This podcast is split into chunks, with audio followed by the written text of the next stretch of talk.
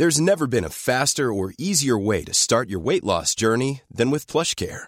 PlushCare accepts most insurance plans and gives you online access to board-certified physicians who can prescribe FDA-approved weight loss medications like Wigovi and Zepbound for those who qualify. Take charge of your health and speak with a board-certified physician about a weight loss plan that's right for you.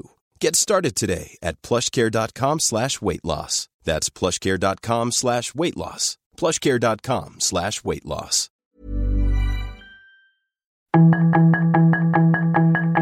Tarde a tarde, lo que necesitas saber de forma ligera con un tono accesible. Solórzano, el referente informativo.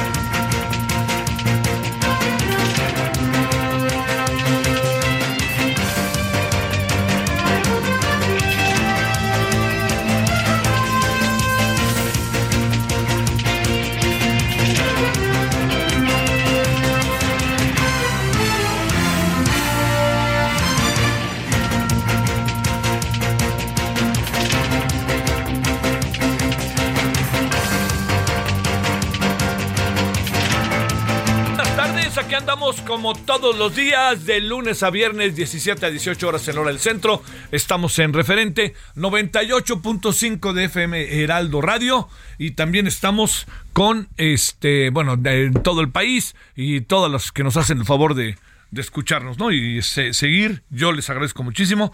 En nombre de todas, todos, su servidor Javier Solórzano les saluda y le desea una muy buena semana. Una semana que va a estar singular, ¿no? Porque el viernes no hay clase.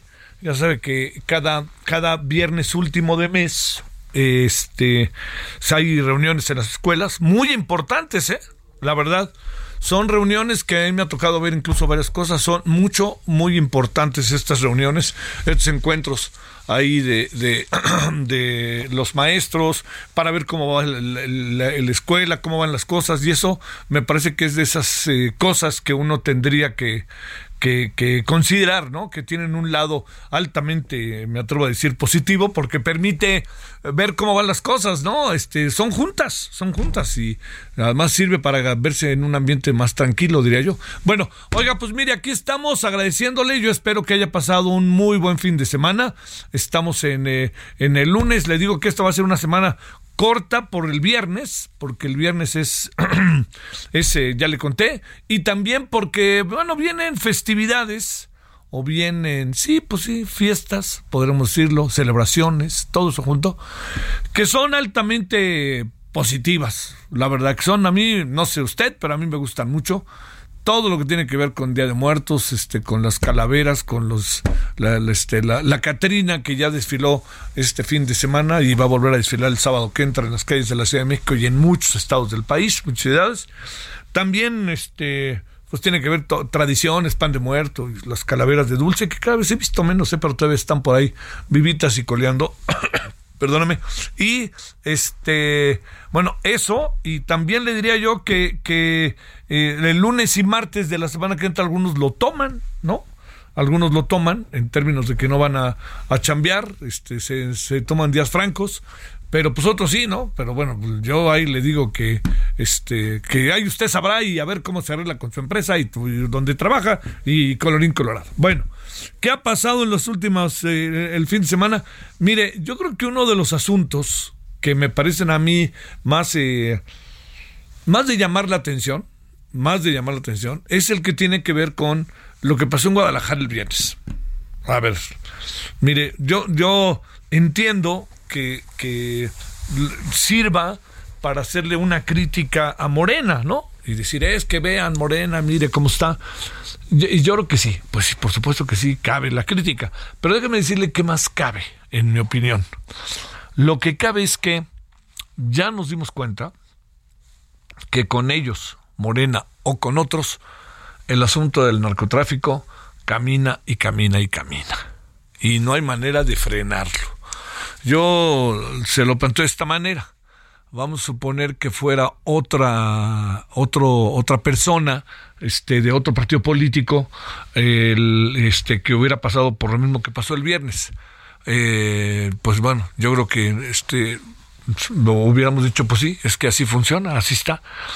Con esto no eximo, pero ni tantito, de la responsabilidad morena. Y no lo eximo, a pesar de entender que las condiciones están dadas para lo que estamos platicando, pero no lo eximo por una razón mucho, muy importante, y esa es porque prometieron lo contrario. Ese es ahí el asunto. Y lo prometieron y dijeron nosotros no somos como ellos, todas esas cosas. Pues al final acabaron siendo como ellos. El señor Llamas, la persona asesinada, nomás déjeme plantearle algo, ¿eh? Ese señor Llamas estaba sonando como candidato a la gubernatura del estado de Jalisco por Morena. Una senadora ya lo había medio empujado y no solamente eso, él, él se hacía con posibilidades de, poder, de poder ser candidato. Yo, yo le, voy a decir eh, lo, que, lo, lo que ahí pasa, que yo creo que esto es algo de lo que tenemos que estar muy claros, es que la forma en que se dio el móvil, es decir, una persona que se sienta con él y ya que se sentó con él, platica, vaya usted a saber, no se pusieron de acuerdo, sí se pusieron de acuerdo, vaya usted a saber, y regresa y le mete un balazo, ¿no? Bueno, uno, cuatro, cinco. Y además todo perfectamente hecho, porque cuando salieron, o sea, ya sabían a lo que iban, ¿no?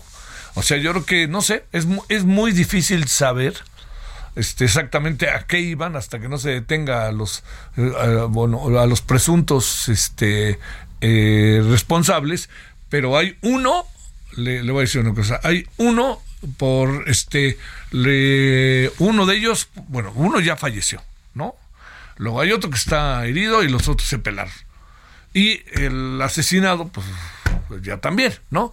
Entonces, ¿qué se puede saber? ¿Por dónde pueden ir las cosas en relación a este caso? Pues yo le diría, este, eh, así de sencillito, eh, las cosas estaban más que puestas para que, eh, pues, para, para, para eso, ¿no? Para, para eso, así. Este, cuando digo para eso, pues es Así de fácil, ¿no? Estaba todo perfectamente diseñado para lo que acabaron haciendo, ¿no? Y yo diría que entonces aquí hay un móvil, hay una situación atrás, o sea, no es una discusión, ¿no? No es tú, me enojé contigo, o tú, no, no, no, no hay nada de eso, ¿eh? es una con toda clara, iban tras él y vámonos sobre él. Eso es lo que nosotros alcanzamos todos a apreciar de lo que sucedió. Pero le vuelvo a decir, entonces estamos ante el narcotráfico que permea nuestra sociedad de manera verdaderamente brutal, verdaderamente brutal. Y cuando digo que le, que le que permea de, manera brutal, es que no hay quien se salve. Y, vea todo lo que ha pasado en Puerto Vallarta. Y en Puerto Vallarta este, asesinaron a Aristóteles Sandoval, ¿se acuerda? Una noche ahí en un, en un restaurante conocido, no creo que un bar o algo. No, no, no, un restaurante que va mucha gente de, de Puerto Vallarta, ¿no? Pero como ese, hay, hay muchos otros casos, la verdad, en donde uno se da cuenta que pues Morena no es, no, no, no acabó resolviendo pues este, esta parte, porque destacados integrantes de su este, organización están siendo jalados o están negociando o están en complicidad y no cumplen y a lo mejor por eso pasó lo que pasó, ¿no? Pero todo esto entiendo yo muy bien que son hipótesis las que surgen para un lado y para el otro, pero en el fondo, en el fondo, en el fondo, lo que le quiero decir es que lo sucedido en Puerto Vallarta es un asunto profundamente delicado. ¿Por qué? Se suma a, un, a un discurso, a una narrativa que el muy beligerante secretario de Gobernación está teniendo y es muy cuidadoso para hablar con unos y es muy cuidadoso para hablar mal de algunos, pero es muy cuidadoso para hablar mal de otros, ¿no? Entonces, no va a Veracruz y no pasa nada. No, y no le dice nada, el gobernador, este, que ya sabe que está en la lista también ahí de los del Guacamaya, no le dice nada. Pero sí, no va a, Guanajuato y le lanza toda una este, serie de cosas al gobernador de Guanajuato y a Guanajuato. Y resulta que Guanajuato es de las entidades del país que tiene el mayor PIB, ¿no? Más allá de los temas de la inseguridad, que en un caso muy alto de los casos, es la ruta, en un número muy alto de los casos, rectifico, tiene que ver directamente, así, directamente con temas de carácter federal, no solamente temas de carácter estatal. No estoy este, saliendo como para defender a alguien, no, no, no, pero es, es lo que aún no alcanza a apreciar.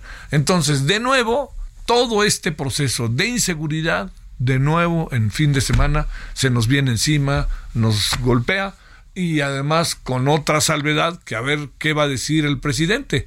El presidente es, es eh, a lo mejor dice algo ahí este eh, mañana no, no sé si lo diga este eh, respecto a todo a, a todo este proceso y a lo que acaba de definir una juez para decir ni más ni menos que la juez dice dice la juez que hay un se suspende indefinidamente el, la integración de la Guardia Nacional al Ejército. Entonces, como ven, este, muchos asuntos se agolparon que tienen que ver con este tema, para variar el tema de la inseguridad. Oiga, pues por aquí andamos, yo le reitero, espero que haya pasado un buen fin de semana. Este, le digo, aquí en la México estuvo muy movida, hubo Catrinas, hubo muchas, muchas cosas. Este, pero sobre todo que le haya pasado bien. Y bueno, oiga, echaron al América y al Monterrey. Pues mire, lo del América yo, yo, no me lo esperaba tanto, ¿no? O sea, dije, a lo mejor en esas les da tiempo eh, para empatar y algo así.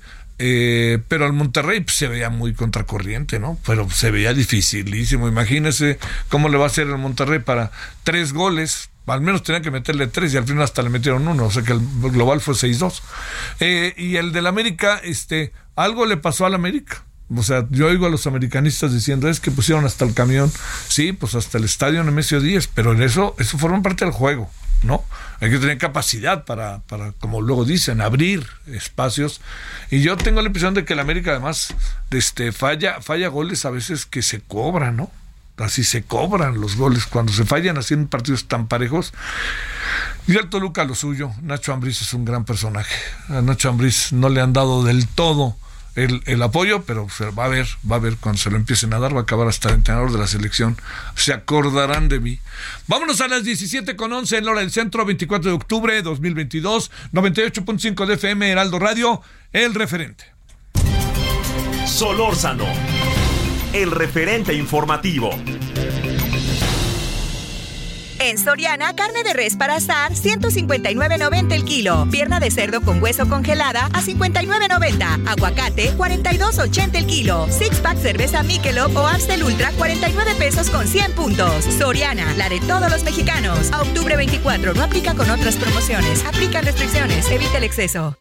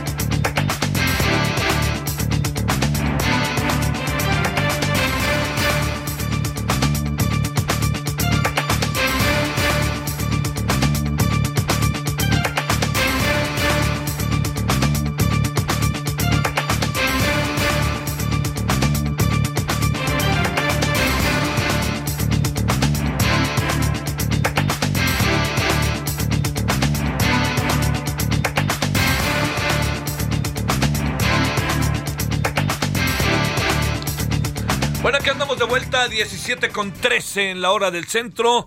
Deseando, le reitero, que haya pasado un buen fin de semana.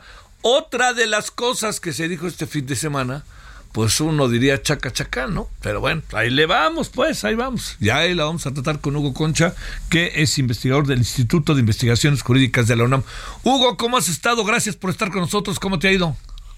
Me ha ido muy bien, muchísimas gracias, querido Javier. Este, todo por acá bien, por allá también. Por acá también, afortunadamente. Qué bueno, qué bueno, Javier. A ver, fue, este, fue una, fue una ocurrencia que dijera el secretario de Gobernación que un militar podría ser presidente del país. ¿Fue una ocurrencia o qué supones que fue? No, no suena ocurrencia, querido Javier, y esa quizás es la parte más preocupante. Es una declaración, yo creo que de enorme responsabilidad, de responsabilidad política, porque la manera en que lo dijo es desconocer una vez más algo que dice la Constitución, y de una responsabilidad que es creo que todavía peor, es una responsabilidad, yo diría, cívica, como si el país no hubiera ya tenido una historia complicada con el tema del ejército, y el, y el país tuvo toda una forma pues, para poder salir de la militarización hace muchos años, en los años 40, ¿no? Llama la atención que justamente lo que declaró el secretario de Gobernación lo hizo en un acto conmemorativo al último presidente militar, ¿no? Que fue Manuel Ávila Camacho. Justo en ese acto se le ocurrió decir esto que estamos platicando, de que pues un militar sí puede, sí puede participar en tareas políticas e incluso puede ser presidente de la República, siempre y cuando participe eh, en cuestiones electorales y se someta a las urnas. Pero eso no es del todo exacto, eh, querido Javier, porque la Constitución establece entre los requisitos que para ser presidente, pues justamente que se tienen que separar en un momento oportuno del cargo, ¿no? Es decir, que se tienen que separar de acuerdo con el artículo 82 seis meses antes, dice la Constitución. Es decir, un militar en activo no, ni sometido a las urnas, puede ser presidente de la República. Y eso pues parece un detallito, pero pues viniendo el secretario de Gobernación, no sé tú cómo lo veas, Javier, a mí me parece enorme irresponsabilidad, más en el contexto de estar militarizando el país en todas las esquinas, ¿no? Oye, este, es que adquiere otra dimensión si no está en activo, ¿no? Claro, pues si ya no está en activo, ya como tal, pues no es militar, es un ex militar, ¿no? Es un militar dado de baja, es una persona que tuvo en algún momento de su pasado, así hayan sido los seis meses antes o más, pues que tuvo que tuvo este tipo de responsabilidades, pero ya no está sometido ni a la disciplina, ni a la jerarquía, ni a los intereses de la clase militar. Intereses que, por cierto, hay que decirlo, pues cada vez son más, ¿no? Cada vez son más, porque se le, se le está dando tanto al ejército que el ejército obviamente va a tener interés en muchos más temas de los que tenía al inicio de este sexenio. Entonces, pues eso, nos va a meter en, en, vericuetos muy complicados, porque el ejército ahora va a tener interés, en, uno, en, que no lo muevan de todos los lugares donde, donde el presidente actual los ha metido, a las obras, a los aeropuertos, al tren, a las aduanas, a los puertos, ¿no? Y todo eso además con dividendos donantes, o sea, con dinero que le va quedando al ejército. Entonces, pues digo, no, no, tiene uno que ser un gran experto ¿eh? para darse cuenta que el, empoderamiento que le está haciendo a este grupo, pues nos va a costar muy caro, porque claramente cuando queramos volver a la vida civil y que los militares se dediquen solo a lo que les toca, pues va a ser un proceso muy complicado, creo yo. Oye, este, ¿Por qué crees, digamos, entiendo que es un terreno, Hugo, absoluta y definitivamente interpretativo, difícil de saber, pero una declaración de estas, como que, ¿qué puede buscar o hacia dónde ir? Este, porque además este acaba en algún sentido descartando a los que están hoy de corcholatas, ¿no? Este, pero bueno, eso es una interpretación, pero dentro de las muchas interpretaciones, ¿qué se te ocurre el por qué dar una declaración de esta naturaleza? Con mucho gusto te doy mi opinión, pero sí creo que más que nunca que hay que decir que estamos en el terreno propiamente especulativo, sí, ¿no? que estamos imaginando lo que está atrás de la cabeza de Adán Augusto y yo me siento con muchas capacidades para hacer muchas cosas, pero no tengo la menor idea que cuáles son los resortes sí, sí, de la cabeza de este señor. Eh, yo lo que veo, yo lo que veo, Javier, pues mira, él está de lleno metido ya en su pre-campaña y en la asociación presidencial. Se la pasa viajando por los estados, les pareció hoy por ahí un articulista creo que lo señala con mucho detalle, les pareció una genialidad que además su campaña diga que López continúe, jugando con el nombre del, del presidente y con el de él mismo, con su apellido. Eh, o sea, está metido en su precampaña más que metido en los asuntos propios de un secretario de gobernación que tendría que estar buscando la pacificación del país, la buena conducción de los asuntos políticos con todos los demás grupos, con los gobiernos de los estados, etcétera, etcétera. Entonces, Adán Augusto está, como bien sabemos, dedicado a su precampaña y dedicado a estar obteniendo por las buenas y por las malas los votos que el presidente le pide para sus proyectos y sus reformas. Y en ese contexto, eh, ya también alguien lo había señalado hace unas semanas, pues está buscando la simpatía, porque es el proyecto que le ha encargado el presidente, la simpatía de los militares, ¿no? Eh, alguien incluso llegó a decir que era, era la corcholata, que iba a ser el candidato de la clase militar, una clase que como sabemos pues ahora tiene mucho poder. No sé si lo va a hacer o no, pero lo que está muy claro es que él sí está empeñado en quedar bien con los militares, en tener una buena relación con ellos. Y a mí me parece que una declaración de este tipo, pues es también como para no, él, no está diciendo ni mucho menos que vaya a ser ahorita el tema de un militar, pero les está como aligerando el camino de que no hay ningún problema con ellos para las aspiraciones que puedan llegar a tener, ¿no? Es, es auténticamente quedar bien con la clase militar. Yo lo que recomendaría a quienes nos escuchan es que creo que acaba de inaugurarse una película que se llama Argentina 1985. Ah, qué buenísima, ya la vi, ¿eh? Qué buenísima. Yo no la he visto, yo no la he visto, pero ya sé de qué trata, ya sé de qué habla. Habla justamente de cuando regresa la democracia argentina y se decide, y por una medida excepcional y de enorme brillantez, de, de, sobre todo de un personaje que era asesor del presidente Alfonsín, que se llamó un jurista maravilloso, que se llamó Carlos Santiago Nino, de hacer un juicio político a los militares que habían cometido atrocidades en Argentina durante las juntas militares.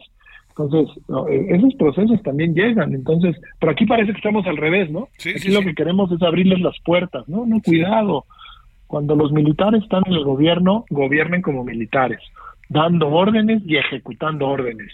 Y normalmente el ejecutar órdenes por parte del ejército que está hecho para salvaguardar la seguridad nacional, pues normalmente viola los derechos de las personas y de la sociedad.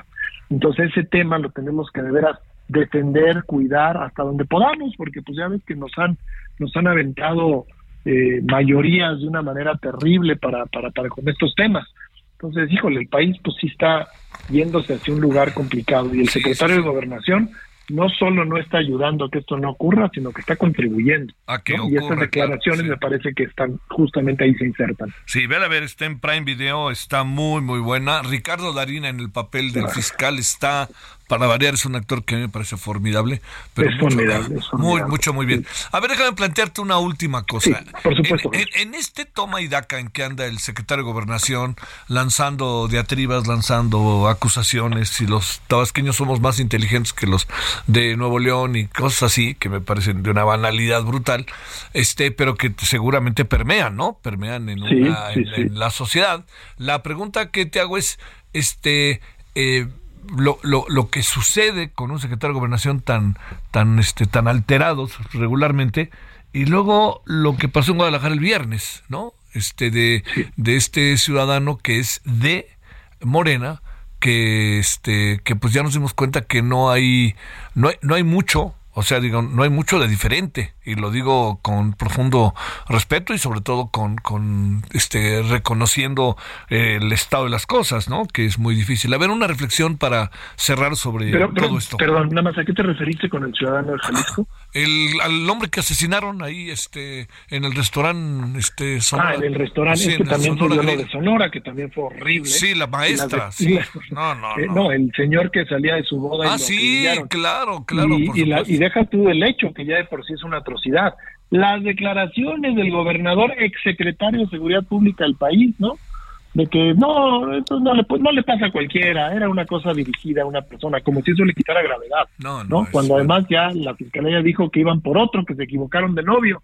No, no, no, no, no, unas cosas terribles. O sea, pues imagínate, o sea, se está apostando, el gobierno actual está apostando todo a que la seguridad quede en manos del ejército, como estamos de facto ya desde hace muchos años.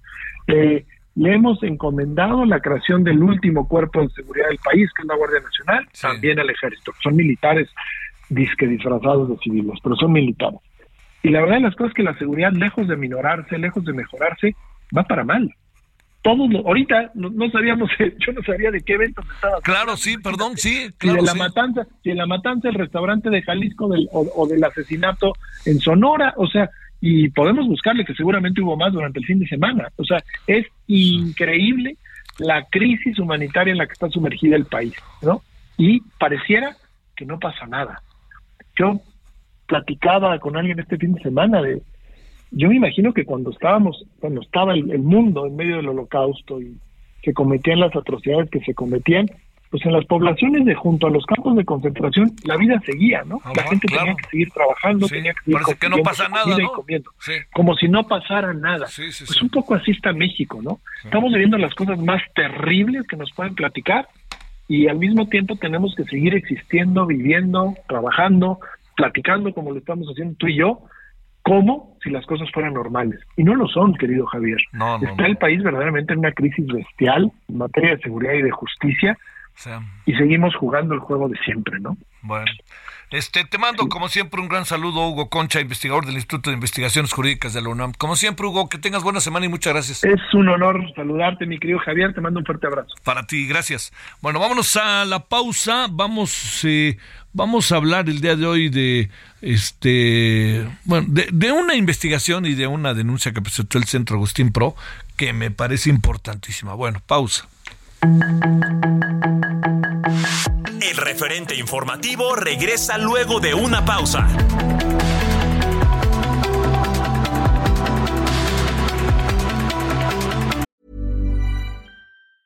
Burroughs Furniture is built for the way you live.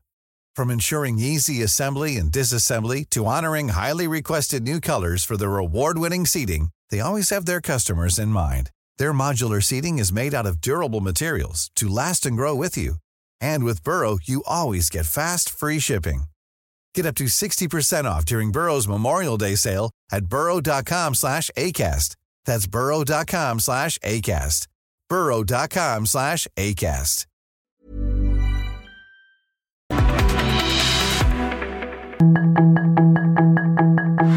Estamos de regreso con el referente informativo.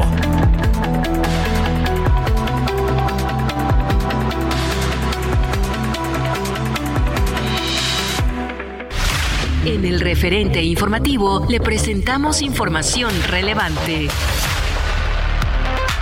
Una jueza pone freno a la incorporación de la Guardia Nacional a la Sedena. Jesús Murillo Caram tiene una carótida obstruida. Analizan si vuelven a operarlo. Murió Jesús Carrasco, subsecretario de Protección Civil de la Ciudad de México. Comienza la vacunación contra COVID-19 para menores de 5 a 11 años en la Ciudad de México. Inflación se ubica en 8.53% en octubre. Eligen a Rishi Sunak como nuevo primer ministro de Reino Unido. Estados Unidos acusa a China por ciberataques, enjuiciará a 13 espías. Tiroteo en una escuela secundaria de San Luis, Missouri, deja tres muertos. El presidente de China, Xi Jinping, consigue su reelección.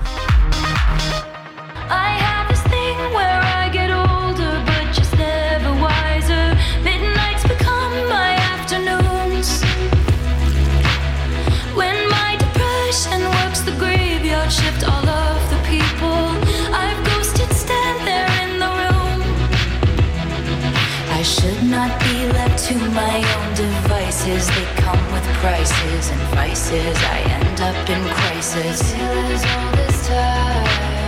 I wake up screaming from dreaming. One day I'll watch as you're leaving. Cause you got tired of my scheming. For the last time, it's me.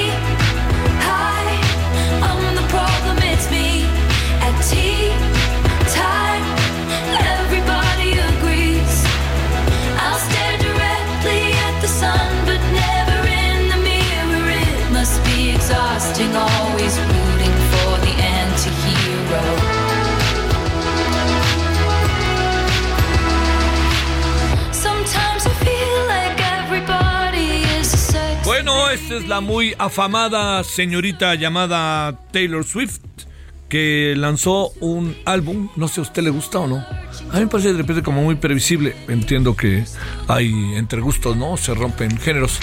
Pero lo que sí le digo es que eh, lanzó su nuevo álbum que se llama Midnights. Y en menos de 24 horas de este su lanzamiento, le, le- diría que lo que lo que sí pasó es que este eh, en este en todo lo que fue este lanzamiento se, se convirtió en el más escuchado en la historia en la plataforma Spotify en un solo día. ¿cómo ve? bueno es Anti-Hero. Es Taylor Swift.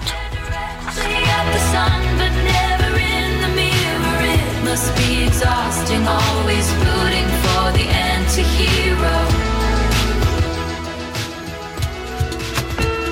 Hola a todas y todos, soy el doctor Francisco Holguín Sánchez, director médico para el portafolio de oncología en Pfizer México. ¿Qué sucede cuando se confirma un diagnóstico de cáncer de mama? Primero, es importante eliminar la creencia de que un diagnóstico de cáncer es sinónimo de sentencia de muerte. Hoy en día no es así.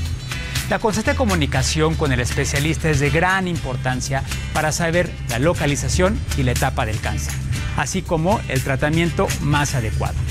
Las tres terapias básicas para contrarrestar el cáncer son la cirugía, radiación y los tratamientos sistémicos. Hazlo bien, mano al pecho.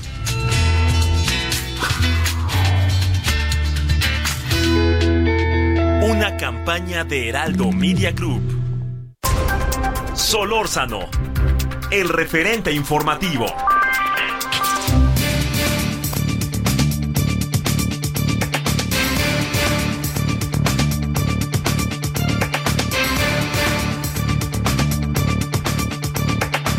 Aquí andamos de vuelta. Eh, estamos, eh, fíjese, resulta que eh, el Centro Pro de H, el, este, el Centro Pro de Derechos Humanos, reprueba que la Fiscalía va a dar responsabilidad sobre el Banco Nacional de Datos Forenses.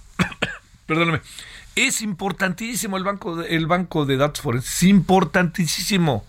Tiene que ver con muchas cosas de las cuales vamos a hablar. Sofía de Rubina es abogada del Centro de Derechos Humanos, Miguel Agustín Pro Juárez. Sofía, abogada, ¿cómo has estado? Gracias, buenas tardes. Hola Javier, un gusto saludarte. Muchas gracias por, por el espacio. Por favor, es un gusto para nosotros. A ver, ¿qué significa? ¿Quién lo prometió? ¿Quién dijo que se iba a hacer? ¿Y por qué razón no pasa nada?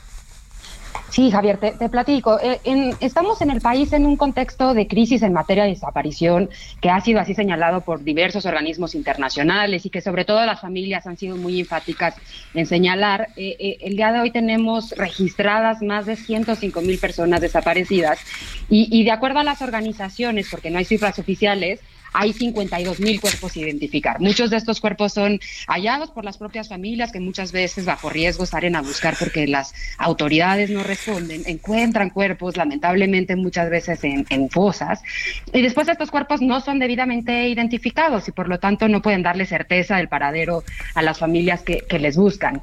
Eh, eh, fue por eso que desde 2017, además después de un proceso muy largo y construido con familiares y organizaciones, en la ley general en la materia se establecieron diversas disposiciones y, la obligación de crear instrumentos, herramientas y, bases de datos. Entre ellas se estableció la, la obligación de la Fiscalía General de la República, así se señala claramente, de crear un Banco Nacional de Datos Forenses, que lo que establece la propia ley es que se trata de la herramienta tecnológica necesaria para la identificación eh, de, de, las personas desaparecidas. Y esto quiere decir que, que este banco lo que tendrá que tener es eh, la, homologación y la unificación de los registros que hoy en día están en manos de las diferentes fiscalías estatales y de otras autoridades, de tal manera que estén unificadas en una misma base de datos, que además tenga eh, la conectividad con, con, otras herramientas en materia forense que pudieran ser eh, importantes para la identificación de personas, para que así los perfiles eh, en materia genética y otra información que entregan las familias una vez que, que presentan su denuncia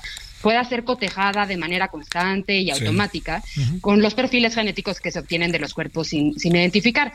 Esta ley estableció un plazo para la Fiscalía eh, General de la República que, que, que, en el que tendría que ya eh, generar esta, esta base de datos, es decir, organizarse con las fiscalías de los estados, elaborar lineamientos, etcétera, y poner en operación el, el banco, lo que tenía que haber ocurrido en 2019. Llevamos más de tres años en los que la Fiscalía ha sido omisa y fue por esto que, que desde el Centro Pro, acompañando a Olimpia Montoya, que busca a su hermano uh -huh. Marco Antonio, que fue desaparecido en Guanajuato, interpusimos un, un amparo señalando que, que, pues esta omisión no solamente es un desacato de la ley, sino que además genera violaciones a los derechos de las, de las familias desaparecidas, en particular el derecho a la verdad que, que implica eh, conocer el paradero de, de, de, sus seres queridos a través de la, de la identificación. Esa fue la sentencia, eh, ese fue el amparo que, que promovimos y que al día de hoy contamos con, con una sentencia sentencia que efectivamente reconoce que estos derechos se han violado respecto de Olimpia, pero que en realidad sucede con todas las familias eh, que buscan a sus familiares desaparecidos y por eso ordena que, la Fiscalía General de la República en 40 días hábiles ponga en funcionamiento este banco. Oye, eh, a ver, pero esto es algo que se venía trabajando desde hace tiempo y que simplemente, ¿qué, qué es lo que falta para que se haga, Sofía? ¿Qué supones que falta para que se haga? Pues mira, Javier, precisamente la, Fiscalía General de la República ha dado diferentes versiones y ha dado diversas justificaciones de por qué no está operando. Eh, en realidad simplemente deja ver cómo eh, no ha dado cumplimiento a un mandato legal que, que lo obliga a, generar todo lo que está a su alcance, desde generar presupuesto, coordinación con las fiscalías, etcétera, para, para operar el banco. Pero así ha señalado en diversas ocasiones ante diferentes eh, organismos que ha realizado algunas acciones, que está en vías de obtener mayor información. En un momento dijo ante la Comisión Interamericana que le información que sería 2023 cuando tendría el banco, posteriormente dijo que en 2024, y eso simplemente refleja como si no es por la exigencia de las familias y la verificación de las organizaciones de si están cumpliendo su mandato o no, la Fiscalía simplemente sigue refiriendo diversas eh, fechas eh, y, no, y no dando cumplimiento. También la Fiscalía ha señalado eh, que, no, que no ha creado el banco porque eh, le corresponde a otras instituciones o autoridades. Lo ha dicho así respecto de la Comisión Nacional de Búsqueda, por ejemplo, eh, lo ha dicho así ahora recientemente en el comunicado en el que dice que, sin, que, no exista aún el banco toda vez que las fiscalías generales no han remitido la totalidad de la información. Y, hay que señalar que el juez que resolvió este amparo conoció toda esta información y aún así señaló de forma clara que, la obligación es de la fiscalía y, que tendría que generar eh, todas las los pasos necesarios para que ella ponga en funcionamiento este banco. Por eso es que decimos que, perdón Javier, que adelante, no, no, por eso es que decimos que qué que, en, en, respuesta al comunicado que emitió la Fiscalía, pues que nuevamente evidencia no solo el incumplimiento, sino incluso su falta de liderazgo en la, en la materia para generar condiciones adecuadas para, el cumplimiento. ¿Cuál será la razón por la cual tú supones no se hace falta de, de claro, voluntad, etcétera, pero también me refiero a veces dinero, este, no quieren crear este lo que ellos suponen es un elefante blanco, pero híjole, sin los datos, ¿qué hacemos con tantas personas desaparecidas en este país?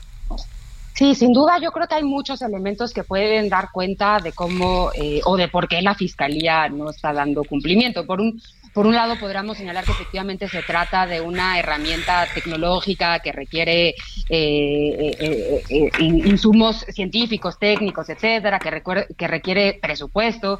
Hemos visto al mismo tiempo cómo no ha aumentado el presupuesto, por ejemplo, de los servicios periciales en las fiscalías, que es esencial porque son quienes toman los perfiles genéticos, entre, entre otras.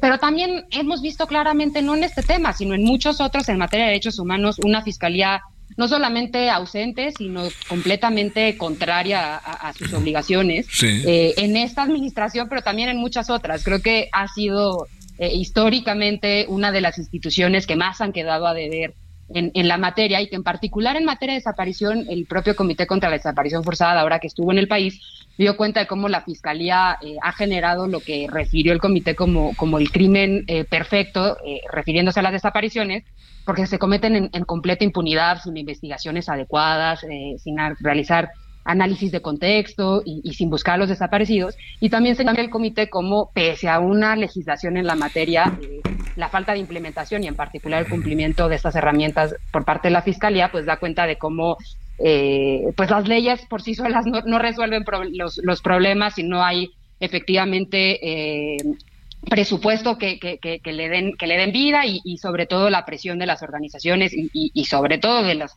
de las familias para, para que ocurra eh, lo que estas señalan y sean una realidad estas herramientas.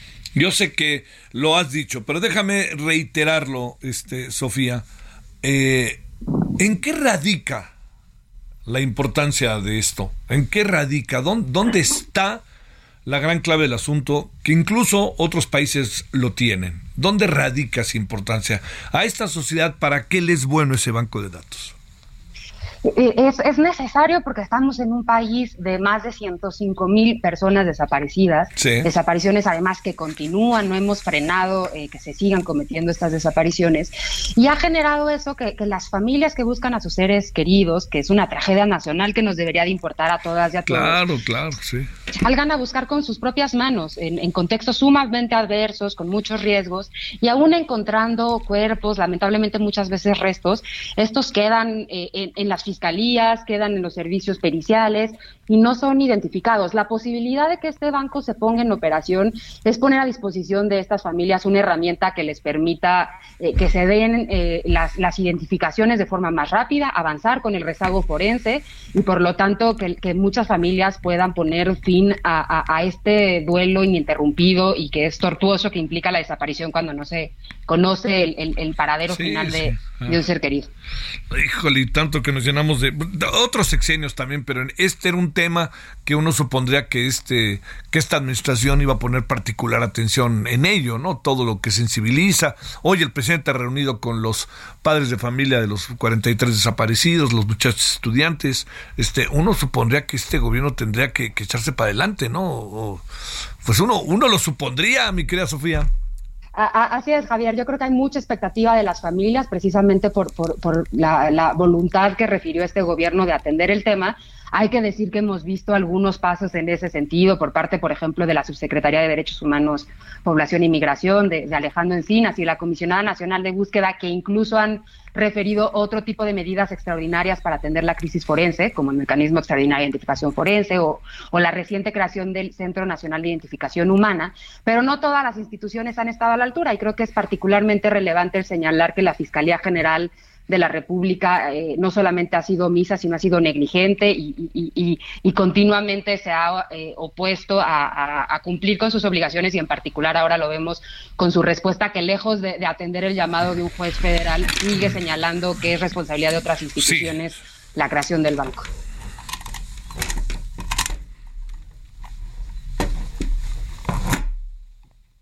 ¿Se cortó? A ver. Acá. Ah, acá estamos, acá estamos. Sí, acá estamos, sí. Este, sí, nos quedamos en, eh, lejos de un juez de un juez federal, decías. Sí, lejos de atender eh, la, resolución de un, juez federal, pues nuevamente eh, la respuesta de fiscalía en este comunicado, pues da da cuenta de cómo eh, sigue eh, eh, sin atender su responsabilidad, echándole la, bolita a otras instituciones y sin atender, pues sin estar a la, a la, altura de la, de, la crisis en materia forense. Sí, sí, sí. ¿Qué, ¿Qué viene para cerrar, Sofía? ¿Qué vamos a hacer o qué?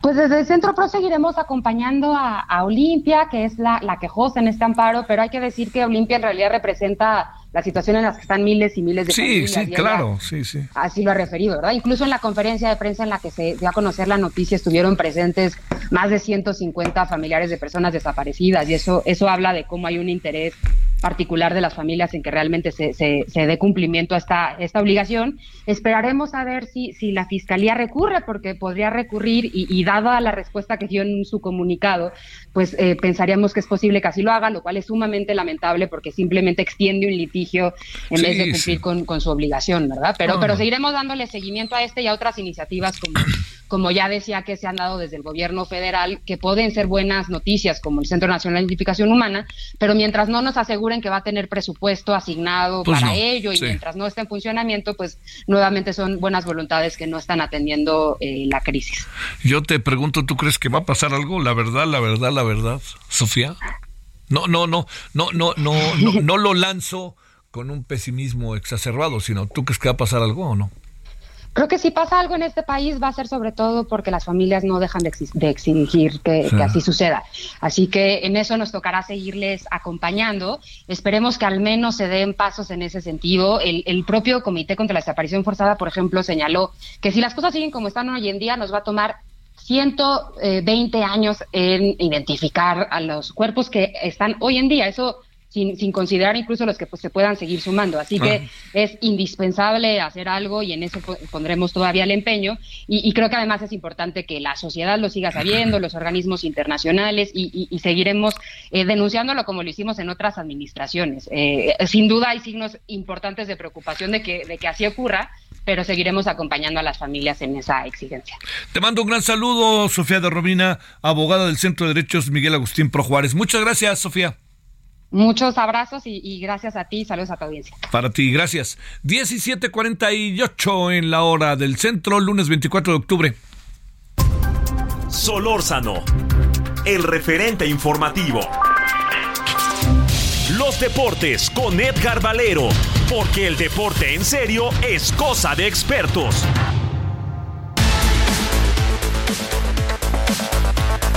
Bueno, como todos los lunes, los viernes, Edgar Valero con usted y con nosotros. Querido Edgar, ¿cómo has estado? Buenas tardes.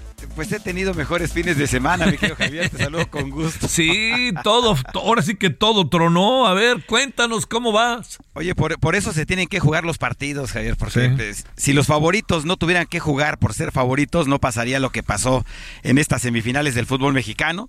Sí. Y, y bueno, eh, empezando por lo que sucedió el sábado, eh, con el equipo que tenía el América, eh, no pudo con, con un Toluca envalentonado. Exacto, sí. Y, y lo que sí hay que dejar bien claro, así como hay que saber ganar, hay que saber perder.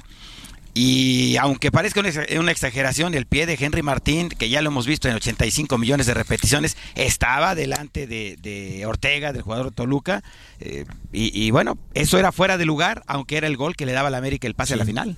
Para mí era clarísimo fuera del... Bueno, no clarísimo, pero para mí era fuera de lugar. Sí, Sí. Y, y- y, bueno, el estadio sufrió una catarsis brutal del festejo a la decepción, pero eh, yo creo que es merecidísimo eh, el pase del equipo de Toluca. Fíjate que te quiero dar un dato, eh, Javier, que, que hace un, apenas hace un ratito lo, lo vi, lo analicé. Fíjate que hace un año, el 25 de octubre, o sea, hoy es 24, mañana Sí. es 25 de octubre. Ajá. Bueno, hace un año el Huesca despidió a Nacho Ambriz después de 12 partidos dirigidos. Llegó a México a dirigir al Toluca y debutó el 11 de enero. Y bueno, luego del descenso administrativo que sufre Toluca en el torneo pasado, pues ahora, incluyendo pues una racha de siete partidos sin ganar, Toluca calificó con la última victoria de la temporada sobre Querétaro y está ahora en la final, pero merecidamente. Javier. Sí, sí, sin la menor duda.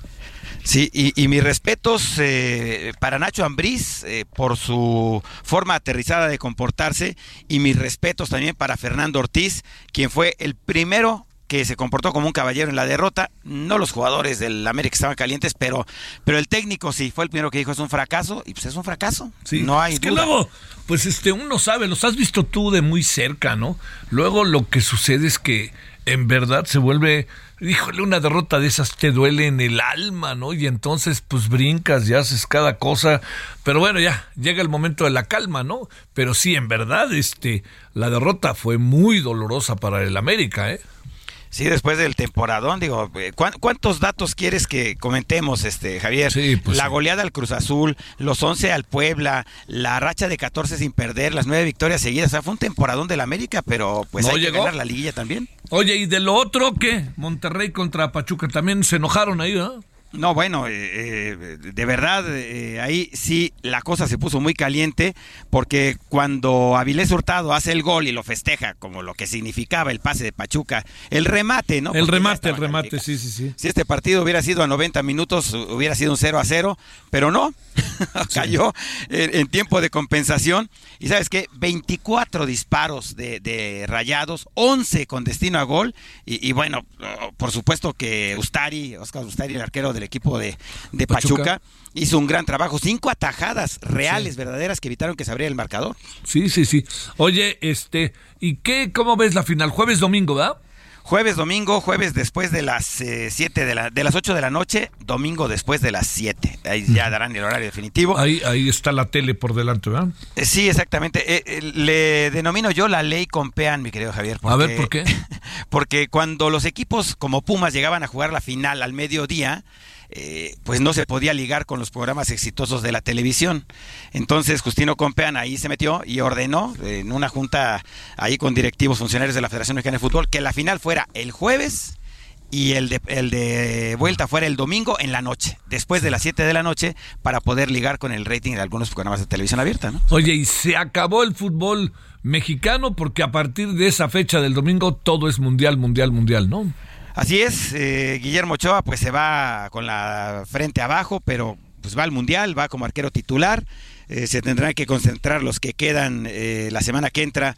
eh, ahí vamos a medio conocer, ¿verdad? Quiénes son Sí. eh, finalmente los que sí van al Mundial, porque esa lista la guardaron con, pues no sé, en una caja fuerte. Sí, sí, nadie supo nada, ni dio ningún avance de nada, ¿verdad? nadie ha aflojado absolutamente nada. Entonces, eh, ya conoceremos eh, quiénes son los que van a, la Copa del Mundo. Oye, ¿te gusta el béis, verdad? Soy béisbol, pero no quiero ni saber, ca. Y eres yankee. Sí, a morir. No, bueno. Pero les pasaron feo, por encima feo, ¿no? Pues hay formas de perder y de perder, o sea, cuatro juegos, los barrieron. No, no, y en su casa dos. No, no, no, no, no. Quiero llorar, te lo juro. Sí, y, son los Yankees. Y bueno, y, tenemos una serie mundial que va a ser muy interesante. Fíjate, eh, la última vez que los Phillies de Filadelfia fueron a una serie mundial. Fue justamente en el 2009 contra los Yankees. Yo tuve la oportunidad de ir a esa serie mundial.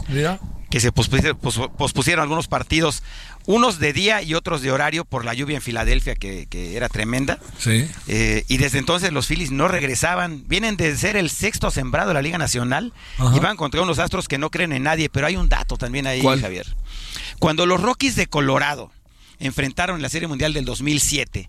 Eh, para esto, eh, los Mediarrojas de Boston habían ganado ya en el 2004 a San Luis. En el 7 enfrentaron a los Rockies y los Rockies ganaron el, el playoff de comodines y el divisional eh, por blanqueadas. Tuvieron que esperar cinco días a que llegaran los Mediarrojas de Boston y los arrasaron la Serie Mundial 4 a 0. A ver si, a ver si no les pasa a alguno de estos esta situación, ¿verdad? A los Astros que. Para ya hablaremos del Gran Premio, pero para cerrar te diría Pachuca o Toluca. Ay, yo creo que, que Pachuca llega con una mentalidad muy diferente, no se nos olvide, fue finalista la temporada pasada. ¿eh? Sí, yo creo que sí, es Pachuca. Pero bueno, vamos a ver, ¿eh? porque ya lo que hizo Toluca no es cualquier cosa ganarle a la América. Mi querido Edgar, buena semana y muchas gracias. Igualmente, mi querido Javier, un abrazote. Gracias. Y, buenas tardes a todos. Buenas tardes, gracias. Nos vamos a las 21 horas en hora del centro, le esperamos como todos los días en referente televisión, 8.1 de televisión abierta. Tenga buena semana, adiós. Means something else. Yeah, yeah, yeah, that's what mom would always do. Hasta aquí Solórzano, el referente informativo.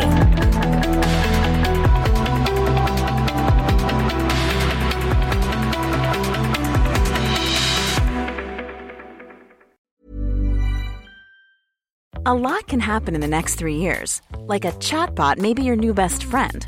But what won't change? Needing health insurance. United Healthcare Tri Term Medical Plans are available for these changing times. Underwritten by Golden Rule Insurance Company, they offer budget friendly, flexible coverage for people who are in between jobs or missed open enrollment. The plans last nearly three years in some states, with access to a nationwide network of doctors and hospitals. So, for whatever tomorrow brings, United Healthcare Tri Term Medical Plans may be for you. Learn more at uh1.com.